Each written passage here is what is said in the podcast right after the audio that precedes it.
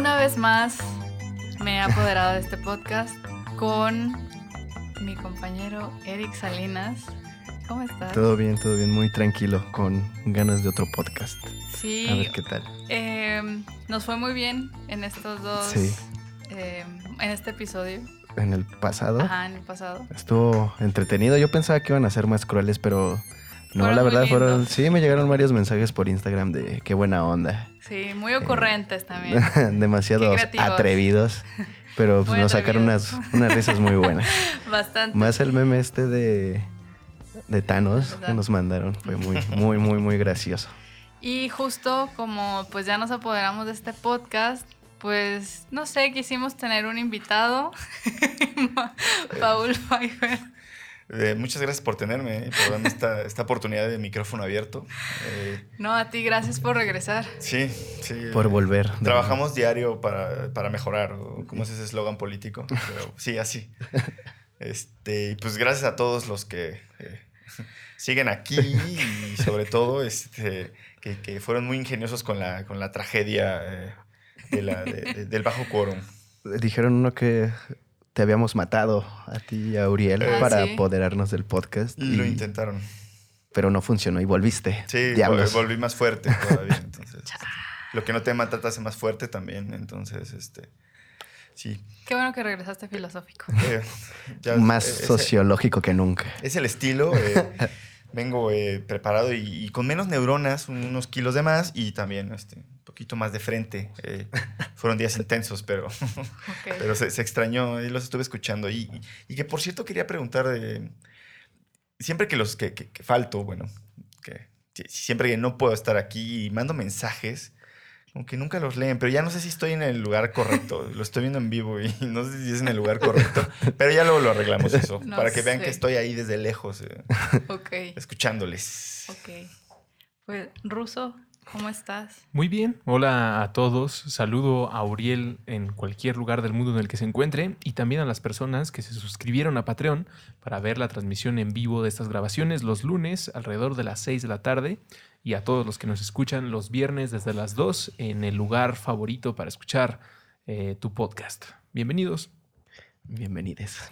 Bienvenides. Bienvenidos. Eric, ¿Qué pasó?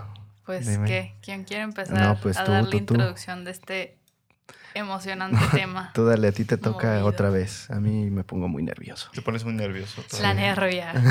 Eh, Sí, sí. Oh, pues hoy vamos a hablar sobre aquellos sonidos disonantes y agudos que Eso es- infunden miedo en nuestro cuerpo cada vez que escuchamos, cada vez que vemos una película. De terror. Exacto. Entonces, hoy vamos a hablar sobre los mejores soundtracks, los mejores scores de las películas de terror. Es este, justo una cosa. eh, eh, bueno, en esencia es como el, eh, tal vez este, el, el comentario lugar común de la noche me lo ganaré yo diciendo esto. Pero creo que es precisamente la gran virtud de- de- del cine, ¿no? Del tema audiovisual, que es eso.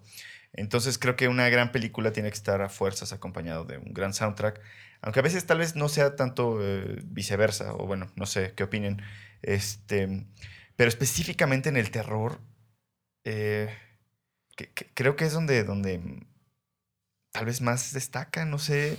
eh, eh, y no solo hablo de la música, sino también de todo el tema del diseño de, de- sonido. Pero, eh, no sé, creo que... oh, bueno, o sea, mientras estaba haciendo la investigación vi tantas rolas tan icónicas que ya ni siquiera me acordaba y que las ponía, las escuchaba y decía... Diablos, qué gran, qué gran canción. A mí me pasaba mucho esto de que terminaba de ver una película de terror y me ponía a escuchar el soundtrack o las canciones que acompañaban la película y ya hablando con amigos o, o amigas me decían que eh, las usaban para dormir y sí es cierto. Wow. O sea, yo también escucho, De pues, no terror. en serio se los juro, yo escucho mucho a, no sé, este soundtrack de Holocausto Caníbal, que no sé si la recuerdan, esa canción, una canción muy tranquila y ligada a esta Sí. película tan violenta, pero la canción es súper tranquila y me relaja un buen, me gusta muchísimo, que es como con tecladitos, Sí. súper tranquila, pa- hasta parece como bossa nova, ¿no? Es parte del encanto. Y es curioso que digas que, que eso, porque si no me equivoco, eh, justo están en el Amazonas, entonces este, Sí, eh, es curioso que sea como tipo bossa nova. Pero esa, esa es una gran canción. Sí, Eh, es muy chida. eh, y, y creo que estaría, estaría chido el ejercicio eh, para todos los que nos escuchan, que, que las apunten así luego, luego y acabando se... Se hagan se un playlist den- chido. ajá, se- Porque pues con esa rola de Holocausto Caníbal creo que van a dormir chido. sí. Yo se los recomiendo. Es más, eh, también estaría chido subir nosotros este, una playlist acá a, Spotify. ¿no? Yo no tengo Spotify, yo puro YouTube. Por YouTube. Bueno, este, pero sí, eh, bueno, eh, el tema, esa, esa cancioncita de, no sé, tengo recuerdos incluso de, de haberla escuchado y, y, eh, de- de- bueno, más bien, eh, de estar viendo la película y tenerla ahí escuchando en el fondo y, y- y es bien, bien mm, eh, curioso cómo lo hace todavía, eh, bueno, más bien, ju- justo este, esta calma que propone la canción y, Y, que- y ligándolo a estas, a estas escenas tan violentas como la chica en un... em- pa- empalada. empalada. Este, lo hace muchísimo más perverso, ¿no? ¿No, no te parece? Creo que Sí. por, por lo menos es una gran elección de... Es como te pones a escuchar y traes la película fresca y te recuerdas de la escena del monito o de la Sí. tortuga y dices, ah, qué rudo, pero qué buena rola. La tortuga, bro. Buenísima. eh, Pero, eh, o sea, creo que ahí hay como una diferencia, yo creo que en la intención de cómo quieras hacer una, acompañar las escenas con la música, porque tienes esta, como esta propuesta de la que estás diciendo, ¿no? Eh, una canción para dormir, muy suave, pero acompañada de estas Escenas. escenas perturbadoras. Pero por otro lado también puedes tener eh, sonidos graves, eh, electrónicos o sintetizados o orquestados, que esa misma gravedad te producen ansiedad y que hacen un perfecto match justamente con la imagen para dar más énfasis en las emociones. Como esta película de Bajo la piel, Under the Skin, con Sí. Scarlett Ah, Johansson. exacto. Es igual, como estos sintetizadores, sonidos medio metálicos que también acompañan a estas escenas tan dramáticas, no sé si dramáticas, pero que sí te causan una ansiedad al verlas. Sí. Están muy, muy chidas. Sí, y ahora que estábamos, que, que estaba revisando, bueno, más bien escuchando los, eh, el soundtrack de, de las películas de terror, me, me pasó esto, porque ahorita que, que decías, ¿no? Que tus amigos ponían música para dormir. O sea, por ejemplo, uno de los álbums que nunca pondría para dormir sería el, el de Colin Stetson que hizo para Hereditary. Mm, porque o sea, lo vuelven a poner y para empezar, no, no sé qué, qué crea una atmósfera, aparte de que la intención con, con lo que hizo el- la música fue con esta idea de, de que los cultos satánicos están inmersos en la sociedad, pero este, ocultos, ¿no? Están por ahí escondidos. Entonces, al tomar esta idea, lo que él hace es que mete música como de iglesia y uno podría pensar así como, bueno, pues es que la música de iglesia es como, pues no tiene nada de malo, ¿no? Pero después de un rato, de, y también de la forma en que lo hace, es- empieza como a, A angustiarte, a incomodarte. Y no sé, estaba escuchando esta, escuché nada más tres porque la neta sí me, me perturbó un poquito y eran como las 4 de la tarde. Y no sé, me hizo sentir así como chiquita y observada. Entonces dije, bueno, no. Yo no me acuerdo muy bien del, del soundtrack, pero sí me, sí me... Bueno, la película es muy buena, pero de lo que sí me acuerdo muy bien es que estaban las canciones y de golpe cortan, como en Midsommar, o sea, están la música de fondo y de la nada cortan y ya empieza otra escena de la película. Y eso me, me- me- como me perturbaba un poco porque las la mayoría de las canciones van de volumen alto y van bajando y estas no, es corte como directo y también se me hacía un, un buen efecto que metía en las películas. Creo que, creo que yo también no, no lo tengo tan presente. eh, pero más bien eso está chido porque ahorita me lo voy a, me lo voy a dar de vuelta a casa en el tráfico. Eh, sí, es un score bastante oscuro. sí. Sí, bueno, sí, sí, De verdad, no, o sea, ni siquiera puedo comentar como, como una especie de, de referencia exacta, pero tienes mucha razón. el- los sonidos, los instrumentos que, que, que nos llevan a una referencia eh, específicamente, no sé, religiosa, católica, como, como eh, de iglesia, eh, sí son, son oscuros. O sea, llevan tanto tiempo ahí. Tal vez te remiten a tantas cosas del pasado a- o a la batalla original entre el bien y el mal que, que son, son profundamente oscuros. Y, Cuéntanos sobre las cruzadas, Mario. Ay, sí. bueno, en las cruzadas llevaban instrumentos musicales, definitivamente, sino cómo se divertían. Este, y vi muchos memes. Si quieren, luego abrimos un grupo para mandarnos memes de las cruzadas. hay, hay muchos. Este, pero bueno, Eric, ahorita que, que mencionabas el tema de, de Under the Skin, eh, creo que, que también es una eh, gran eh, aportación de, de- de Mi- Mika Levy. Este, la verdad es que yo no lo conocía, no- bueno, no, no conozco su trabajo. o, eh, y ya que él ha trabajado con muchísimas cosas, pero creo que este mm, giro que, que da hacia unos sintetizadores profundamente industriales está, perro y acompaña muy bien.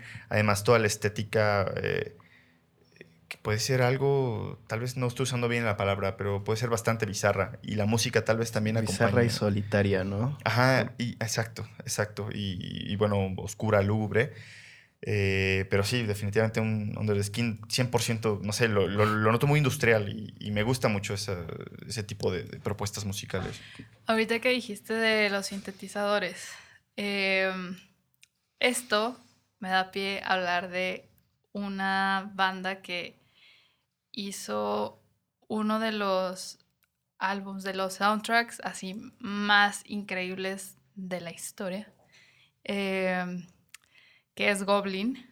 Em, Goblin, justamente cuando trabajó con Darío Argento, su primera colaboración fue en Profundo Rosso, ¿no? Entonces, bueno, eh, Argento no estaba feliz con la persona que estaba trabajando, con otro compositor que se llama Giorgio Gaslini. Entonces, como que no, no le gustaba. Le habló a esta banda, les dijo ahí que colaboraran. Hicieron lo que pudieron, no estaba todavía conforme, entonces ahí les metió más presión. Total, que salió un álbum súper, súper bueno.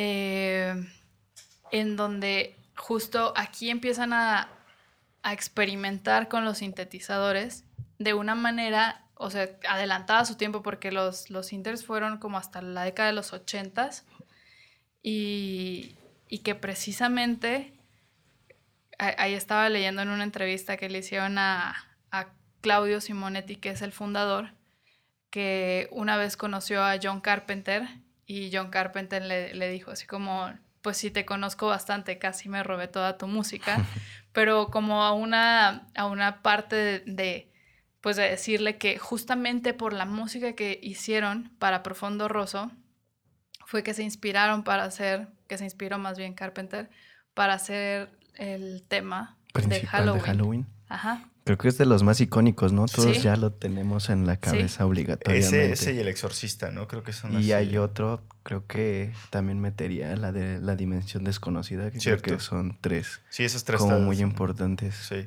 Incluso, este, eh, digo, creo que esto es algo que los compositores este, eh, hacen eh, deliberadamente, que hay como, como este estudio muy interesante de la música, que no sé, determinada progresión te, te conduce hacia el miedo, hacia la ansiedad, y otros más hacia la felicidad.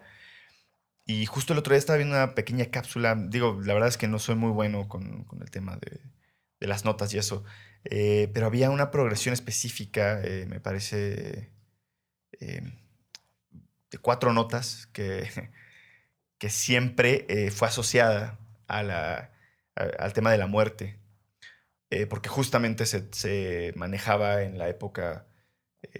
De las cruzadas. pues mira, no, no, no sé la verdad, este, en esa época técnicamente sí había una cruzada andando, pero no fue la más famosa. Eh, pero sí, sí, e, era una. Eh, me parece que era de una ópera eh, que estaba asociada este, a una escena de la muerte. No, no, sé. Me, me, voy a dar la tarea de encontrar eso. Es, es, francamente muy interesante. Y es, más bien mi comentario va enfocado a, a que las personas que se dedican a hacer scores de soundtracks de, de películas, eh, creo que eh, hacen el proceso al revés del resto de los músicos, o no sé, tal vez me estoy equivocando, pero esa sería la impresión que me da. Eh, es decir, están buscando ya generar algún sentimiento, por lo cual utilizan la música y creo que algunas bandas, o si no me atrevo a decir la mayoría, tal vez hacen el proceso al revés y eso se me hace muy, muy interesante. ¿Conocen Black Sabbath? La sí, banda sí. de Ozzy Osbourne, que es referente de metal, obscuridad, como un acto choqueante. Eh, es muy curioso lo que están diciendo porque Black Sabbath, eh, cuando inició su carrera, Ozzy es un gran admirador de los Beatles, pero su música se, se presenta mucho más agresiva. Y él se dio cuenta por la época que todas las películas de slasher, de terror, pues resultaban muy atractivas para los jóvenes y él pues era un joven y además de que disfrutaba ese cine, quería que su música trajera al mismo público y es una de las razones por las que Sabbath se relacionó desde el principio con algo más oscuro. Pero el punto al que quiero llegar es lo que estabas describiendo sobre eh, cómo se acerca un músico para construir una obra de terror desde lo sonoro, a veces sin ver la obra. Y hay algunos principios que son eh, fantasmales, me atrevería a decir que es el término correcto, pero que fueron definidos así no necesariamente eh, por naturaleza una canción o una melodía nos hace sentir más miedo. Es una herencia de la etapa más oscura y de prohibición de la humanidad. No todo el medievo fue así, pero hubo un punto en el que todos los que hicieran música tenían que referir su música a Dios o al imperio o al gobernante o al mecenas. Y tu música tenía que ser perfecta. Eh, y con perfecto quiere decir que los tonos tenían que tener una secuencia o alegre o de iluminación. Vamos a poner, por ejemplo, tan, tan, tan, y siempre va hacia arriba y es como una presentación y un, una oda. Y recuerden mucho la canción que se llama Black Sabbath de Black Sabbath, que es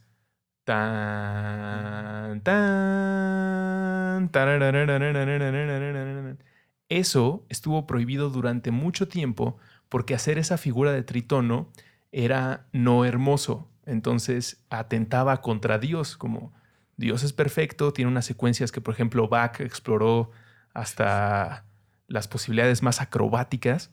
Entonces la iglesia sobre todo decía, no, no, no, la música tiene que tener esta armonía. Y esos tritonos son del diablo.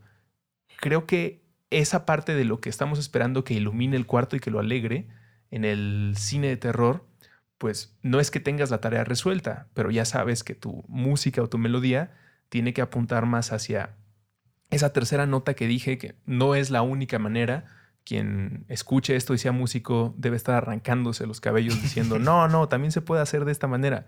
Pero el punto al que quería llegar era que sí hay un manual y qué curioso que sea en la mayoría de los puntos eh, algo heredado. Es decir, no existe un sonido del infierno o una música que por su nacimiento ya sea espeluznante. Es más bien porque lo tenemos relacionado en el ejemplo que di con Black Sabbath, eh, pero también pues una música de 1600, lo mismo te puede llevar a la corte de un rey que, a la Inquisición. Entonces creo que es algo más de herencia y mezclarlas siempre resulta, como decía Sherry, pues, mezclar un sintetizador con cualquier otros cantos este, gregorianos, pues resulta en algo que te confronta. Muy hereditary, muy final de Suspiria, muy Ghost in the Shell, que no es de terror, o Akira, que estamos platicando antes de empezar a grabar. Como mezclar algo muy antiguo con algo muy moderno y que haga que truene, como que te hace sentir incómodo y eso hace que funcione. Si a ustedes también les gusta Black Sabbath, eh, hagan el maloquio ahora. Sí. Sí, de hecho, bueno, si hay por ahí algún eh, músico, a mí me, encanta todo lo que tiene que ver con, eh, con música. La verdad es que, digo, toco algunos instrumentos, pero nunca me dediqué a eso y no soy, no, no, o sea, no, ni siquiera soy un experto en eso. Si hay por ahí alguien, no nos queme, creo que tal vez no es este eh, nuestro fuerte la teoría musical, pero pues más bien, por favor, contribuya a, a- a esta discusión buenísima. Sí, y perdón aquí- que haya cambiado el tema de Goblin, pero sí, sí quería decir que, que esta relación que se armó entre Argento y, y Goblin, Ujú. como que un poco los consagró a los dos, ¿no? O sea, no, no sé, se me, se me hace una, eh, no una dupla, pues, pero sí un, un equipo buenísimo. Sí, porque creo que en total tuvo como 13 colaboraciones con él. Y justo después de Profundo Rosso salió Suspiria. Y ahora que Guadagnino hizo el, el remake, como que eso hizo otra vez que resurgiera Goblin. Y, y pues de hecho se, se- estuvieron haciendo una gira el año pasado No, del, del álbum de Suspiria, que ese es otra de las cosas, ese es como otro de los soundtracks que así son bellísimos, bellísimos. Y una de las, uno de lo que comentabas hace rato, Mario, de cómo, cómo hacen la creación de la música, específicamente en Suspiria, em, creo que también tiene que ver mucho con la, o sea, con, con el director y de lo que el director quiera transmitir, ¿no?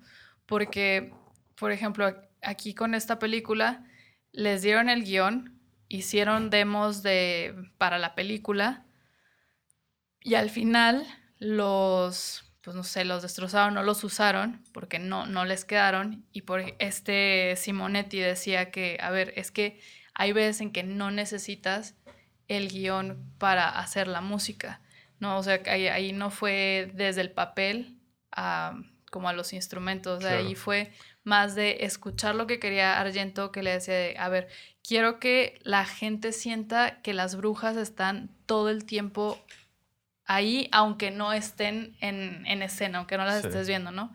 Entonces ahí también es de muchísimo trabajo de creatividad, en donde justo cuando estás escuchando la- las canciones, está, o sea, es, es como esta combinación de, eh, de susurros, de, eh, como, ¿cómo se llama? Lullabies. Eh, canciones Perdón de cuna o por como esto. Sí, canciones de cuna, así bien pocha. Perdón. unas lolabas. Eh, este, así como este tipo de cantos, entonces toda una creación es todo un, una composición bien, bien chida. Como esta rola de El bebé de Rosemary. Sí, También, la, la, la, está muy ruda. es, es épica también. Sí, es, es también épica y, bien y recio. también es así en chinacueros, ¿no? Sí. China, cueros. ¿Esa, esa película la consideran de terror. Sí, claro. Sí. sí. Es que yo no sé, estoy como entre misterio, suspenso, pero ese toque de la rola sí es terror, como, Sí. Es como que... que- también incomoda bastante. De, otra de las rolas que me gusta escuchar cuando no tengo muchas cosas que hacer. Si ya ves el bebé Rosemary con los ojos del siglo XXI, pues igual ibas a decir que no es terror. Pero sí. Pues Yo francamente sí creo que... Sí. creo que- Ok. O sea, y, y- y- y tal vez eh, justo el, el punto que ya le da la, la palomita terror sí es la, es la rolita. Y ese final Sí. épico que no voy a decir spoilers. Sí. este, ese- Hay, hay una película que no es tan moderna, es del 2006 y es musicalizada por Akira Yamaoka. Es un japonés mayormente conocido por la saga de videojuegos Silent Hill y que también musicalizó esta película de Silent Hill en el 2006. La película me parece muy mala, muy, muy mala, la verdad, que no le hace como... ¿cómo se- Justicia. Ah, exacto, a los videojuegos. Pero lo único que rescato de esa película es la musicalización. Es algo más industrial, más rock, más electrónica, que entra perfectamente en los momentos de terror. sí. O sea, están estos sonidos como de interferencias en, el, en, las- en la película, y después entra rolita, y después entra un rock medio rudo, y es algo que a mí me impresiona. O sea, si muchos siguen los videojuegos de Silent Hill, en, los, en todos los soundtracks que participó él, que es del 1 al 4, son van una chulada. O sea, hasta para una persona que, les gust- que le gusta el rock no tan atascado, creo que les va a gustar y les va a encantar. ¿Cómo, cómo se llama el...? Akira Yamaoka. Ok. Una amiga se tatuó su, su, ¿cómo se llama? Su autógrafo en la espalda. Así. ¿En serio? O sea, así está rudo el vato. Mira, eh, ya... eh, O sea, sí es muy bueno. Justo estaba súper motivado porque creo que es eh, probablemente el, el podcast en el que vamos a tener más discrepancias. O bueno, no discrepancias, más bien eh, diferentes propuestas, ¿no? Sí, o sea, yo meto a este vato porque sigo su carrera desde hace muchísimo tiempo, desde que soy niño, desde la primera vez que jugué el primer Silent Hill. Entonces, con la llegada de YouTube empecé a buscar, ¿no? Pues el soundtrack de Silent Hill. Y ahí fue, cuando, fue cuando conocí a este, a este músico de Japón, trabajador con Konami y trabajador en estas cuatro videojuegos. También participado en otros como No More Heroes, que es muy famoso también para Wii. Perdón por ser tan friki, Sherry que ya No. te, te Te enojaste. No, No, porque pero- si estoy acá toda interesada. pero en serio, escúchenlo, tiene rolas muy buenas. Escuchen el soundtrack de Silent Hill 1 y después váyanse al 3, después váyanse al 2. Todos son como muy diferentes. El 1 es un poquito más industrial, el 3 es un poquito más rock industrial y el 2 es un poquito más suave, pero con toques de rock muy, muy, muy, muy bonitos. Oye, eh, no, no sé si eh, tal vez estoy recordando mal, pero al menos el videojuego, la entrada era muy como eh, angelical, ¿no? O Eh, empieza con un como... Es como un banjo, pero... como un sarterio. El... Anda, sí, sí, sí, exacto. sí. En la neblina, ¿no? Exacto. Creo que esa es una de mis rolas favoritas Ya. de los videojuegos. Sí, pero ahora que, que recuerdo, cuando estás peleando contra el ángel, al final, ¿no? Ah, ok, ok. Sí, me acuerdo, ya me acordé que está bien industrial. Sí, está. sí, sí, cierto. ven acá. Es cierto. Parece más como sonido de. ¿Cómo se dice? Efectos de sonido que una rola. Sí. Pero así son las rolas de ese vato. Sí, pues mira, a mí la verdad es que eh, dentro de los soundtracks industriales que, que hay en el mundo del terror, es una, es una película que siempre les recomiendo, que están hasta la madre, que siempre se la recomiende, eh, pero no la han visto, entonces lo voy a hacer una vez más y ahora por medio del soundtrack soy un predicador de hardware. eh, Ah. de Richard Stanley, me parece Sí, que es nos del, habías dicho. no me acuerdo si es del 90, 91, 92. Em, pero, eh, pues el soundtrack eh, se lo avienta eh, Ministry, que es una banda industrial. eh, que es, es buena banda, de hecho, según yo, es épica, o bueno, más bien icónica. Y, y es este, em- empata súper bien porque justo el villano, eh, que no es spoiler, ¿no? Llega tarde en la película, pero el villano es este, un robot. Entonces, eh, empata súper bien eh, que sea un soundtrack industrial eh, con una rolita que va así de This is what you want, this is Muy- what you get. Muy, ¿cómo se dice? ¿No es muy Ramstein? O... Fíjate que sí, es, es pre-Ramstein, o bueno, no pre-Ramstein, pero tal vez pre-Duhast, por así decirlo. ¿Cómo se llama la película? Hardware. De ¿Y Richard ¿Cómo se, Stanley. ¿Cómo se llama esta banda que dices? Ministry. Es este, digo, eh, tal vez chutarte todo un, disco de Ministry, eh, a lo mejor no lo aguantas. A mí sí me gusta trabajar con música intensa, porque por eso voy a, voy a tomar grandes notas de aquí, eh, porque me ayuda a estar así como, como máquina, ¿no? Entonces está, está chido esta metáfora de que estoy literal trabajando como máquina, como las últimas dos semanas que falté. Saludos. Este. Y pues con un soundtrack así industrial es todavía mejor. Pero bueno, a lo que iba es que Sí. eh, empata perfecto con, con un villano robot. Eh, música industrial, pero además también el ambiente es muy industrial, o sea, no puede haber, no, no puede haber tan mejores coincidencias. Es el típico escenario eh, postapocalíptico en donde ya valió madre todo, pero después de la eh, eh, época industrial, pues hay mucha chatarra metálica, ¿no? Industrial de nuevo. Si te gusta escuchar música... Bien atascada. es- sí, bien atascada A ver, a ver. para que te estrese y eso te motive a trabajar. Te despiertes como un campeón, ¿no? Ajá. Sí, sí, sí, sí. Has de tener un chingo de nudos ahí en los hombros, ahí todo Sí, tensionado. pero por, por eso, o sea, me, me, me echo los, los teclados porque estás así, así. Ah, no sé. Bueno, si quieres, eh, también está bueno darle un repaso al soundtrack, eh, al score más bien, de Siniestro. También es uno de los. Sí, tiene ahí una que otra canción que. Este. Pues también como que no te. No, no, o sea. Son de esas canciones que no te van a dar ni 20 segundos para relajarte. Y un respirito. Ajá, no. Sí, sí. Entonces creo que. Supongo que por ahí es que escuchas este tipo de música para trabajar, para no relajarte. Exacto, sí, sí. Eh. Luego también este, eh, es curioso porque creo que está- estamos definiendo muy bien estos dos puntos ahorita. Eh, eh, estamos co- como que muy clavados, bueno, salvo Holocausto Caníbal, nos hemos clavado mucho en tipo soundtracks industriales rock pesado.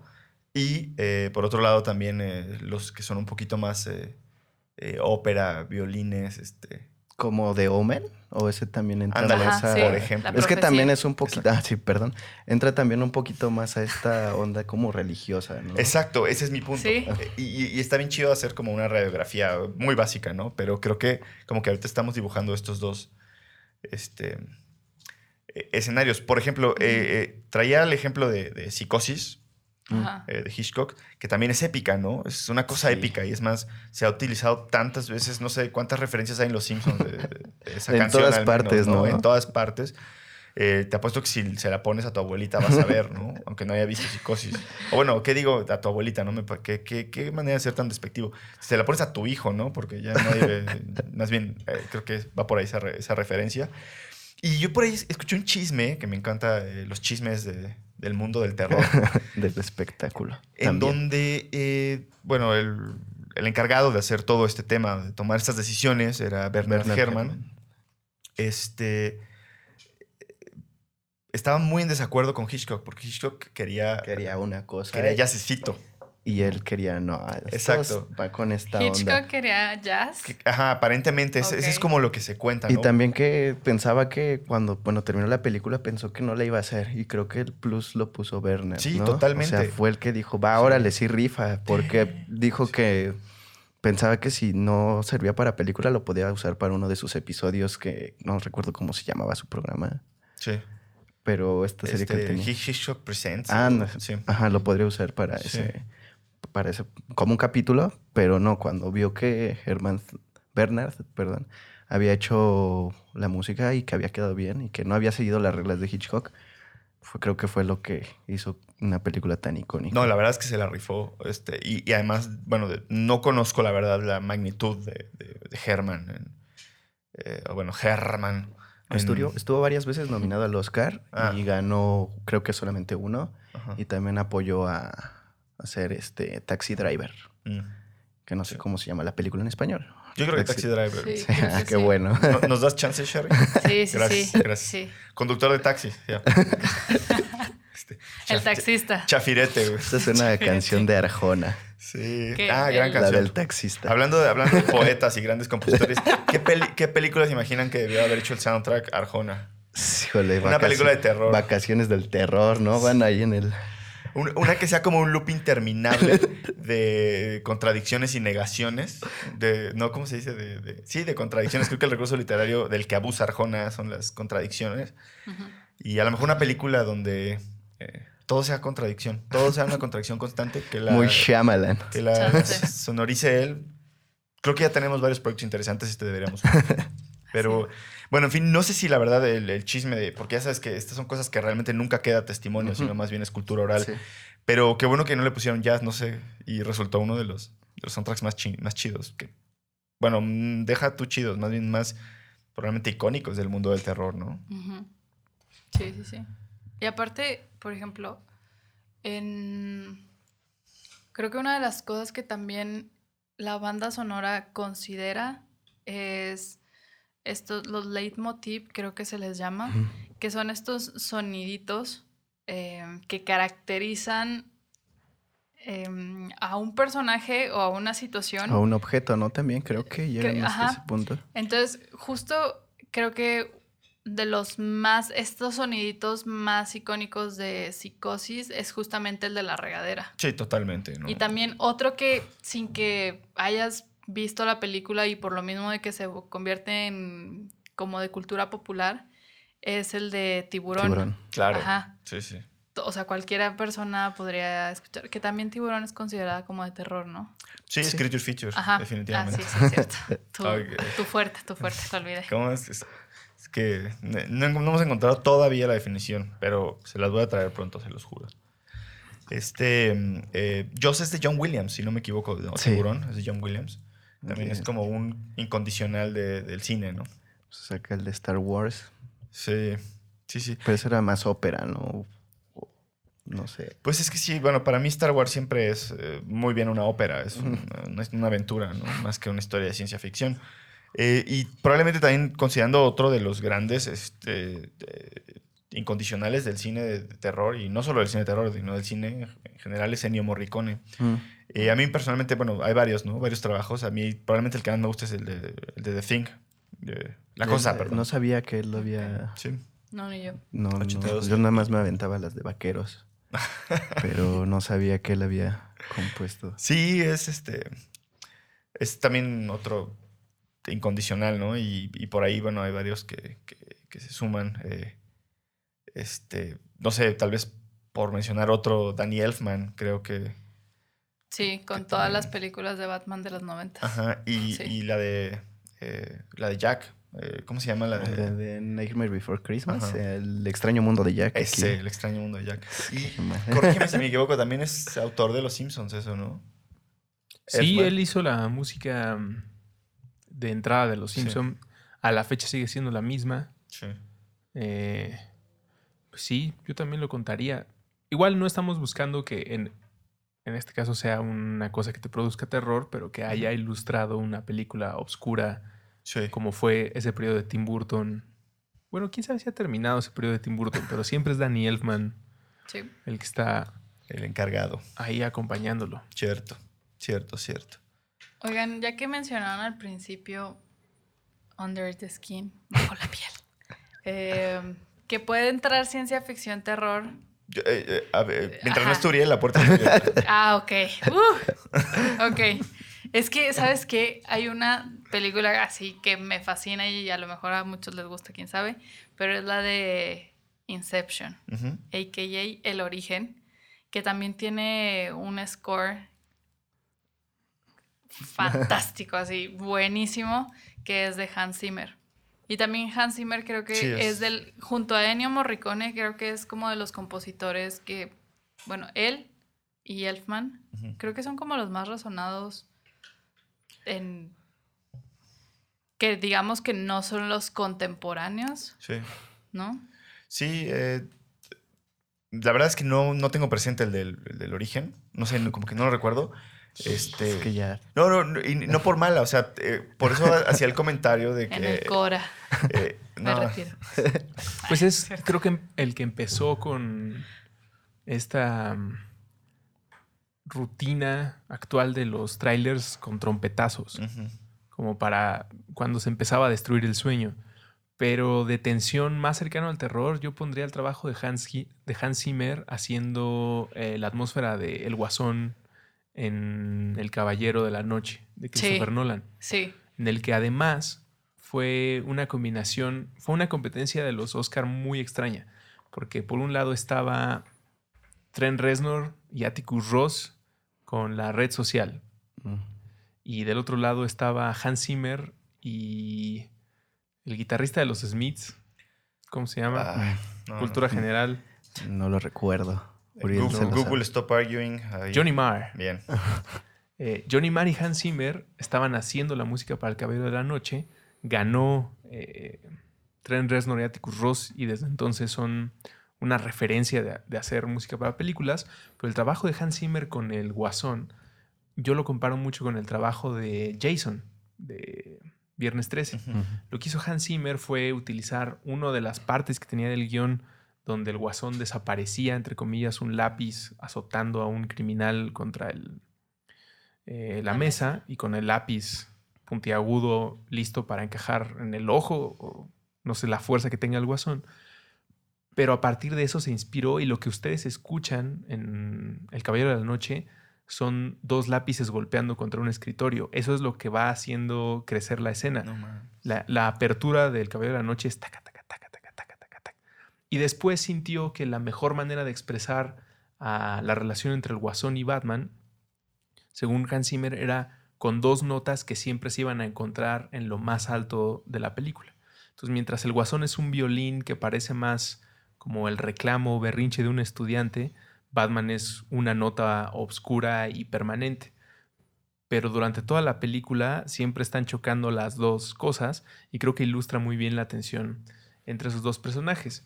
Y la anécdota de Jason es que, eh, ¿se acuerdan cómo suena cuando Jason está acechando? Sí, sí.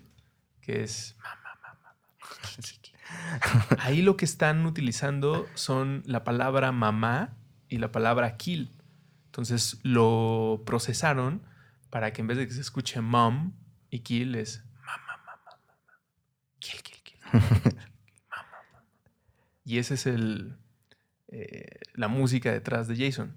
Y ya para rematar con el dato curioso, Halloween fue todo hecho por John Carpenter. Y en realidad él- era él improvisando ahí con un cinte, como no tenía una idea clara de qué aterrizar.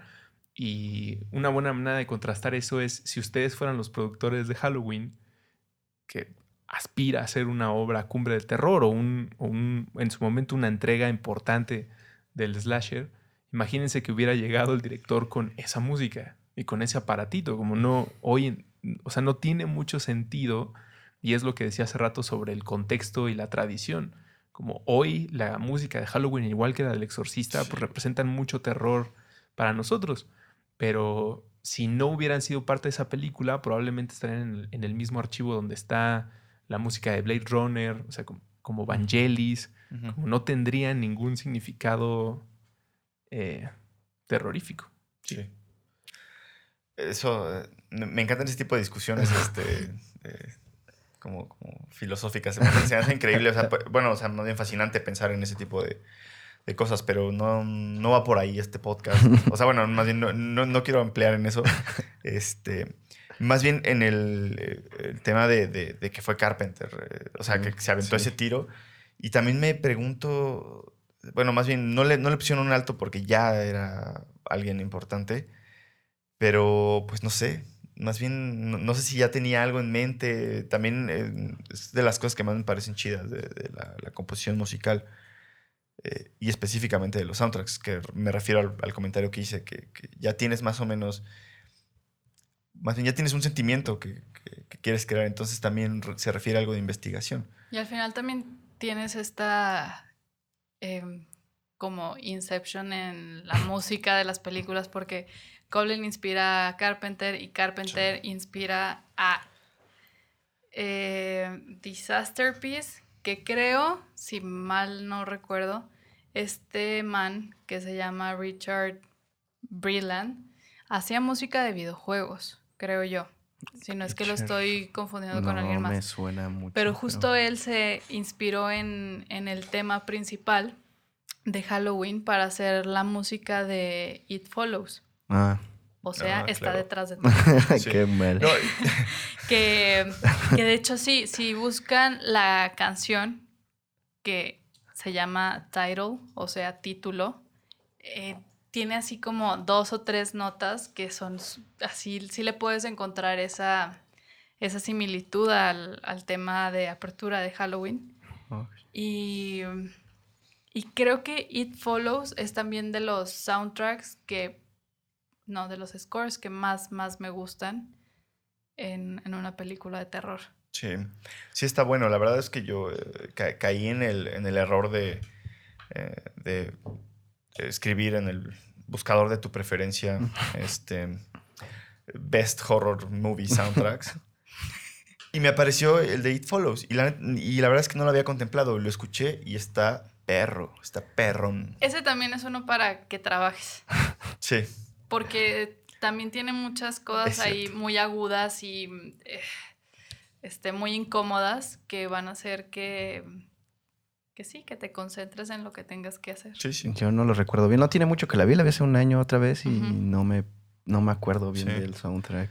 Yo tampoco lo tenía muy presente, pero sí le di una reescuchada y Y ahorita que me estoy ya, bueno, saben que me gusta mucho el rock, no soy tanto de reggaetón, ya lo saben, pero me puse a escuchar el soundtrack de, de Exterminio, que es súper rock y está súper chido. Si te acuerdas de esta escena donde se empiezan a escuchar puras guitarras, ¿no? Está bien rudo, está un poquitín industrial también, Oigan, no tanto. Sí, estaría bien chido armarnos una playlist sí, sí. de...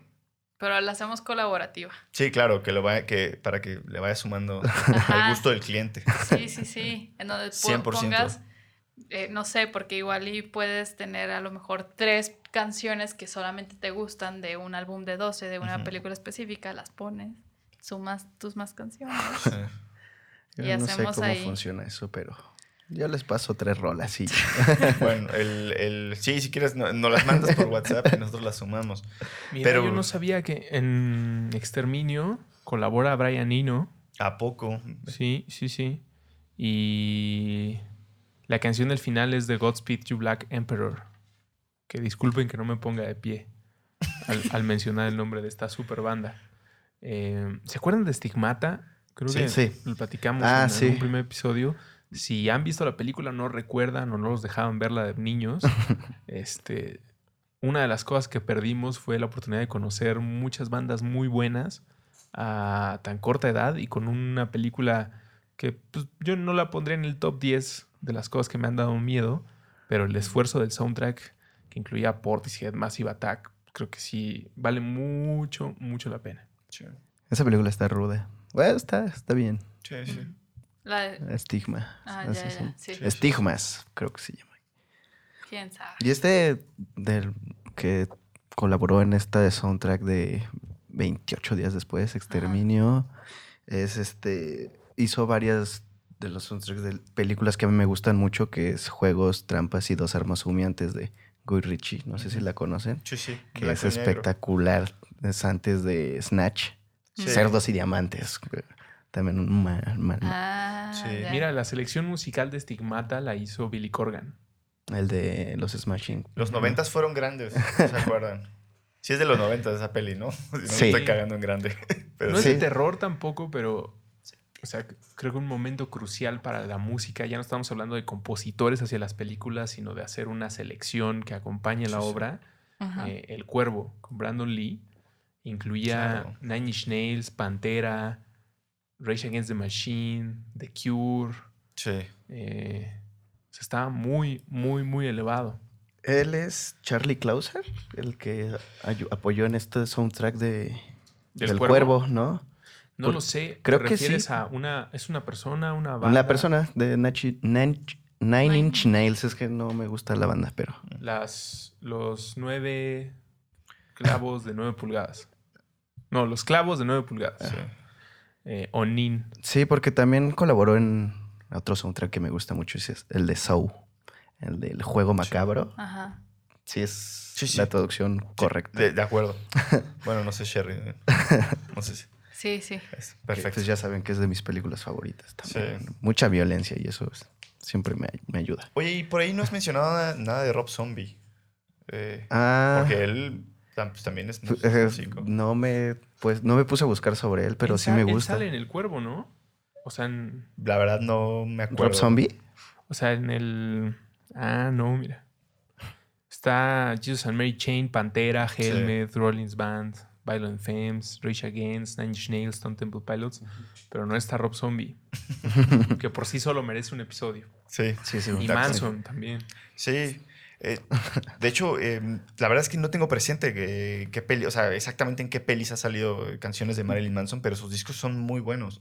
A mí me gusta mucho la, la música de Marilyn Manson y en sí toda la temática es terror o... Sus poco, videos son eh, una locura. A mí me, gu- me gustan mucho esos toques de terror que les dan a, a todos sus Sí. videos, como grabados como si fueran este VHS viejitos con personas como con cosas en la boca o muy altos o con máscaras. Sí. Me parece muy Ah, de, de hecho ya me acordé que sí, este Manson se aventó la entrada de una serie que se llama...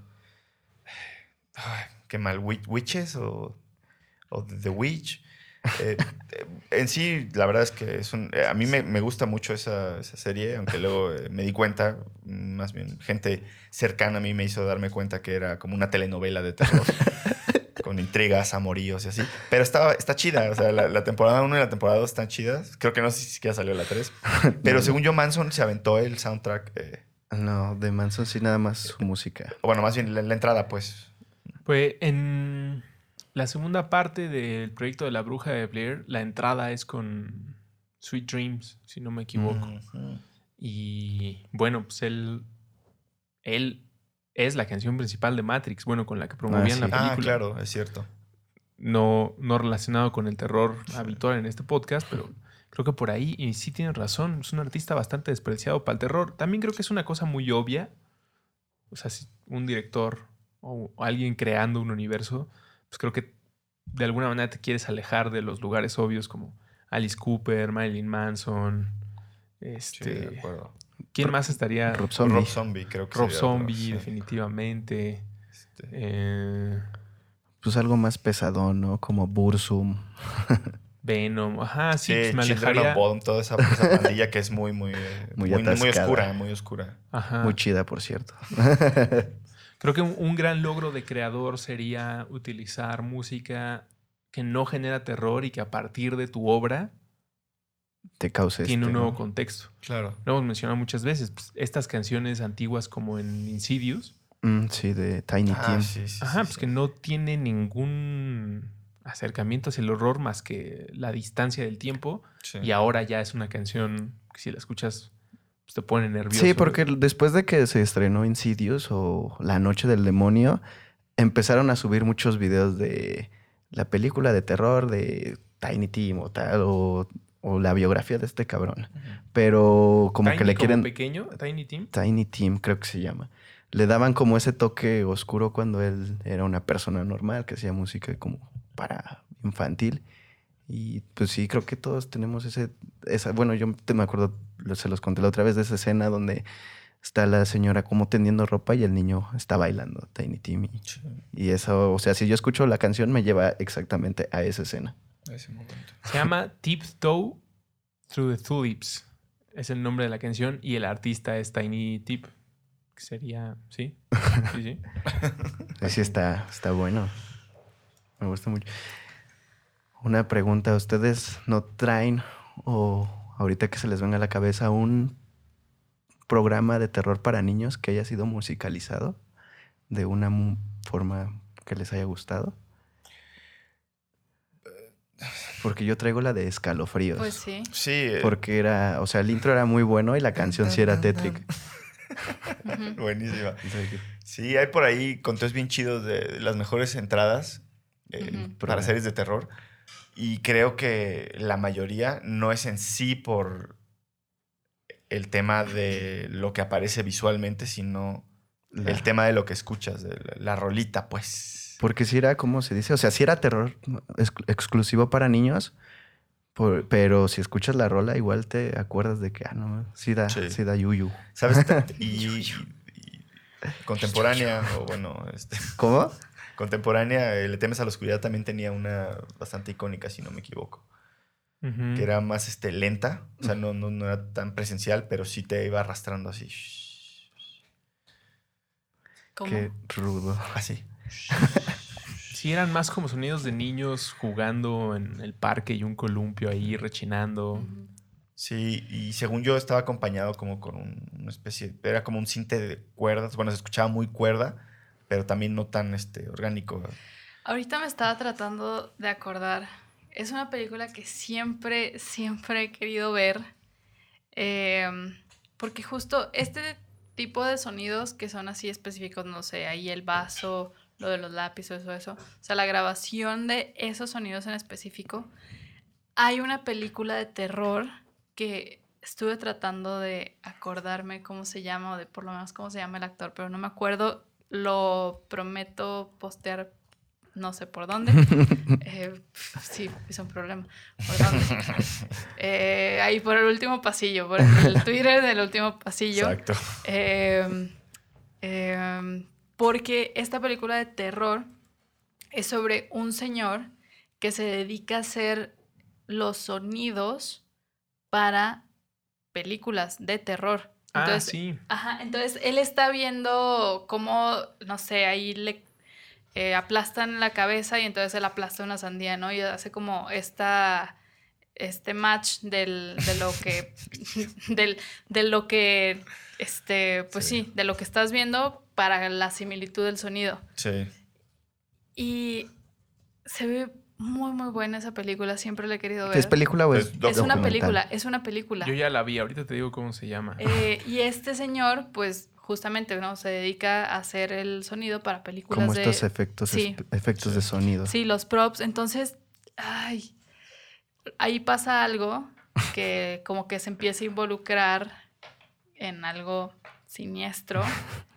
Pero bueno, ojalá que Russo ahí nos pueda. Ya si la- no, ya. si no lo, lo publicamos por Twitter. El actor es Toby Jones, a quien Uriel debe recordar por salir en Capitán América Winter Soldier. Este, Eh, y la película, ahora te voy a decir, Sí, sí, que sí, sí. puede decepcionar a quien esté esperando gore, porque justo como lo está describiendo Sherry, funciona la película al revés, como Híjole, pone la Sherry. cámara enfrente del que está haciendo lo de la sandía y nunca te muestra La escena la violenta. escena. Ah, Pero claro. pues, es- durante mucho tiempo fue un trabajo muy lindo y bueno, su evolución no tiene desperdicio. Es eh, pues parte fundamental de cualquier película que Sí. tenga esos efectos. que como a mí me llamó mucho la atención cómo hacían los arcos en El Señor de los Anillos, que eran apios. Se llama La Inquisición del Sonido. Eh, Bar- Barbarian Sound Studio, La Inquisición del Sonido. Que sí, en la sinopsis es un ingeniero de sonido, tortura a gente. Ah, caray. Ah, ya para obtener los Sherry. ¿eh? sonidos que necesita Ah, para su trabajo en un estudio de terror italiano. No le entendiste bien, ¿eh? La Pues es que nada más vi el tráiler. no, de, de repente las sinopsis son Sí. un poquito difíciles. Es una película del 2012. Yo que- ni, ni radar, ni en el radar la tenía. No, tampoco. Una vez vi el tráiler y fíjense, llevo siete malditos años. Esto se llama la procrastinación. Sí. Porque siempre quise ver esta película. Pero bueno, es como drama suspenso. Sí, Pensé que iba a ser más como terror, fíjense. Pero no, no, no te avergüences. Pero no, bueno. Nuestro IMDB está lleno de recomendaciones. que, Está que bien. nunca, nunca Nunca lo vamos a estoy ver. haciendo bien. Este, creo que eh, se me estaba pasando, bueno, no lo tenía aquí más bien, pero la conversación nos llevó a diferentes lados. Es un, eh, una cosa que no podemos, este, eh, bueno, más bien no puedo, no me perdonaría si no mencionara a esta persona y que además este, eh, se aventó una, una película que me gusta mucho, la crítica y el autor original la odian, es Candyman o, ¿te acuerdas de cómo se llama en español? El hombre dulce, no. El hombre de los dulces. Yo siempre lo conocí así hombre como dulce. Candyman. Según yo, Candyman podría entrar. eh, pero bueno, el, el soundtrack lo hizo Philip, Philip Glass. Eh, Philip Glass siempre ha hecho música muy locochona y, y es muy, a mí se me hace muy inspirador su trabajo eh, en todos los sentidos. Eh, no solo en eh, musicalizando obras visuales, pero también en temas de sensaciones, experiencias y desde luego nada más cuando se propone hacer un disco eh, enteramente de música. Y eh, creo que el trabajo que hizo en, Candyman es, es muy bueno. De hecho, eh, hay como muchas, eh, mucho cotorreo al respecto porque pues, es una película que dejó inconformes a muchos y, y tiene como mucha crítica. A mí me parece buena, me gusta. Y, y creo que lo único que la gente no está en desacuerdo es que es un gran soundtrack. ¿no? Yo no la recuerdo muy bien. Esa sí tiene años que no la veo. Me gustó mucho, pero no traigo como fresco el Sí. soundtrack. Debo de buscarlo. Porque Sí, y, y en general el trabajo de Philip Glass Está chido. ¿En dónde más ha trabajado? Eh, pues mira, la verdad es que eh, voy a ser un Peña Nieto, güey. entonces preferiría no y aceptar que mejor francamente no olvidemos la ahorita. pregunta. Pero mira, si me das un segundito, en IMDB es- debe ser vastísima su, su, Sí, sí, sí. su trabajo. Truman. Show. ¿Se acuerdan de Truman Show? ¿Es de. Philip Glass, Es Truman Philip Show? Glass. Es el de Jim Carrey. Sí. Jim Es Carrey. una gran película. Me gusta mucho. Sí, sí. El yuyu. No, yo para cerrar, pues Ajá. la verdad, ahora sí me voy a salir un poquito del tema. Voy a recomendar una banda mexicana que a mí me gusta mucho, que se llama Espectroplasma. Ajá. O sea, con el nombre te das cuenta de que es un Sí. rock bien atascado, bien, no, no muy atascado, pero la verdad es de mis bandas favoritas del mundo. ¿Cómo se llama? Espectroplasma. Es una banda de surf ah, combinado con bases electrónicas y con sonidos como de ciencia ficción. O sea, hay muchas personas que le dicen surf terror, otras les, cambian nombres bien extraños como surf espacial. Pero lo interesante de esta banda es que, pues aparte de combinar estas cosas, mete como sampleos de películas de terror. O sea, al principio de una canción que se llama El Exorcista, mete estos gritos de Reagan en partes de la rola. Y hay otras, hay otras este, canciones donde la que les recomiendo se llama Es Adimensional y mete esta psicofonía súper famosa donde preguntan que de dónde provienen los seres de y les responden es de es adimensional, es adimensional y empieza bien atascado. La verdad es una banda que yo respeto mucho, que me encanta, aparte tiene un- varios años aquí en México, pero no se les ha dado el reconocimiento que deben de tener. La verdad es una gran banda. Si les gusta el rock, les va a encantar, la Sí. verdad. Qué bonitas palabras, Eric. Sí, ya hasta me dieron ganas de... Un poema. es un poeta, el, el poeta. Este, no, es- yo la verdad no la conozco. No, pero. No, es, es que es- aparte de que el surf es un poquito difícil de escuchar aquí. Yo- bueno, sí se escucha, pero son muy pocos a los que les gusta tan, tanto como a mí. Como yo, yo, yo puro reggae, yo, yo puro reggaetón. La canción de Sí. una llamada perdida es una historia de terror. Eh, es un llamado de emergencia. baby. llamado de emergencia, perdón. Híjole. Perdóname. No sé por qué sé eso, no claro. reggaetón de closet. Este. No, fantástico video musical. Ah, bueno, no, no. Yo- hay, hay- hay una que, que a mí me. Es un cliché, eh, pero me parece que está muy bien lograda. Y además es algo eh, que todos vamos a recordar. Eh, y estoy hablando de la canción de, de Freddy Krueger. Es una. Eh, ¿La de las La de- niñas o...? Sí, la canción de juego.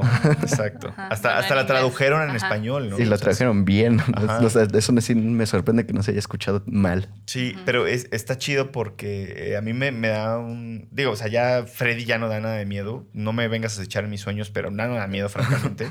Porque ya se convirtió en un personaje de la cultura pop. Sí, hasta sale en Este- Rick and Morty. Sí, Ah, sale ya cierto. En, en todos lados. Este, bueno, You can run, but you can hide. Bitch. no lo quería decir. Está, está bien perro Ricky Morty, por cierto. Y también Sí, el, sí, el sí. score de entrada es buenísimo. Me encanta. Y creo que se vale de recursos como el da- de Danny Elfman, que estoy olvidando cómo se llama este maldito sintetizador. Entonces ya no voy a ser el friki de la música el día de hoy, pero se los voy a poner también por ahí. Eh, y que, que también eh, eh, tal vez cierra mucho el, el comentario de Russo. Es un, es un sintetizador que nos transporta a otras dimensiones, o bueno, que siempre nos hace, nos remite al tema de, la transportación y de las diferentes dimensiones. Entonces, este, pues bueno, creo que también es una buena entrada. Pero eh, la- lo que iba con la de 1, 2, 3, vine por ti y así, es que, que se me hace francamente increíble la manera en que eh, eso genera, genera un escalofrío especial, eh, porque eh, es una canción de niños, ¿no? Digamos como Sí. tradición oral de niños, que es una cosa que se cuenta entre niños y aún así, eh, pues, da, da mucho miedo. Y ya si te pones a ver eh, varias obras, eh, específicamente de, de literatura, o no sé, los esfuerzos de las personas vestidas de payasos, específicamente en el pasado, a principios del, bueno, en el siglo XIX y a principios del siglo XX, eh, las canciones son bastante terroríficas. No sé si porque ya hacía, eh, justo más bien, eh, la tradición y la cultura nos ha orillado a que la- las percibamos así. Pero definitivamente lo son, ¿no? No importa cuál es la respuesta, más bien lo son. Y creo que esta de Freddy lo hace de una manera muy, muy especial. Simón. Ah, Ese pues sí. Cam- valedor. cámara con tu monólogo. güey. No, pero Se te rifaste, ¿eh? Es que había, muchos temas por ahí y, y también, bueno, me, Llegó con todo. Sí, te- sí, sí, sí. tengo que aceptar que aparte, Gran Eh, invitado. Sí, sí, sí. ustedes, algo que disfrutaron hace mucho, yo hasta hace un mes me acabo de comer la galletita de Ricky Morty. Apenas. Entonces me supo deliciosa y, y estoy muy clavado con... Mm, No Con esa entendí serie. la Yo referencia. tampoco. O sea, me refiero a que es un dulcecito nuevo para mí. Me lo Ah, acabo de... ok. O sea, lo acabo de ver, no lo había visto. Qué anticuado, Paul. No lo había visto. Nada, es muy bueno. Yo pensando de. mm, Pues en galletas realmente, ¿no? Sí, bueno, pero, Porque perdón. siempre pienso en comida. bueno, pues, ya fue todo, ¿verdad? Es- Te falta que cierres, Sherry, por favor. No nos dejes abajo. No, muchas gracias por habernos acompañado hoy, Paul. no, ¿cómo no. te no. sentiste? Eh, vengo la siguiente semana también, ¿eh? Ok. Este, y bueno, también eh, no me pierdo la oportunidad de, de pedirles una disculpa de nuevo, sobre todo, bueno, hace dos semanas sí avisé con más anticipación. La semana pasada fue un desastre. Hice un desastre de mi día y, y de mi vida también, pero bueno, de mi día específicamente.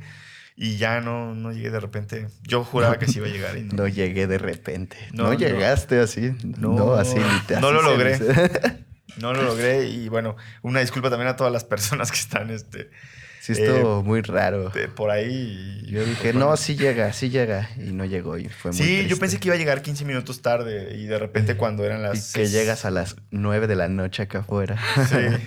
No, Estuvo eh, recio. Estuve en la Central del Norte media hora que acabara el programa. No lo iba a lograr. Pero bueno, eh, ya publicaré en Twitter mi carta de disculpa y mi renuncia también.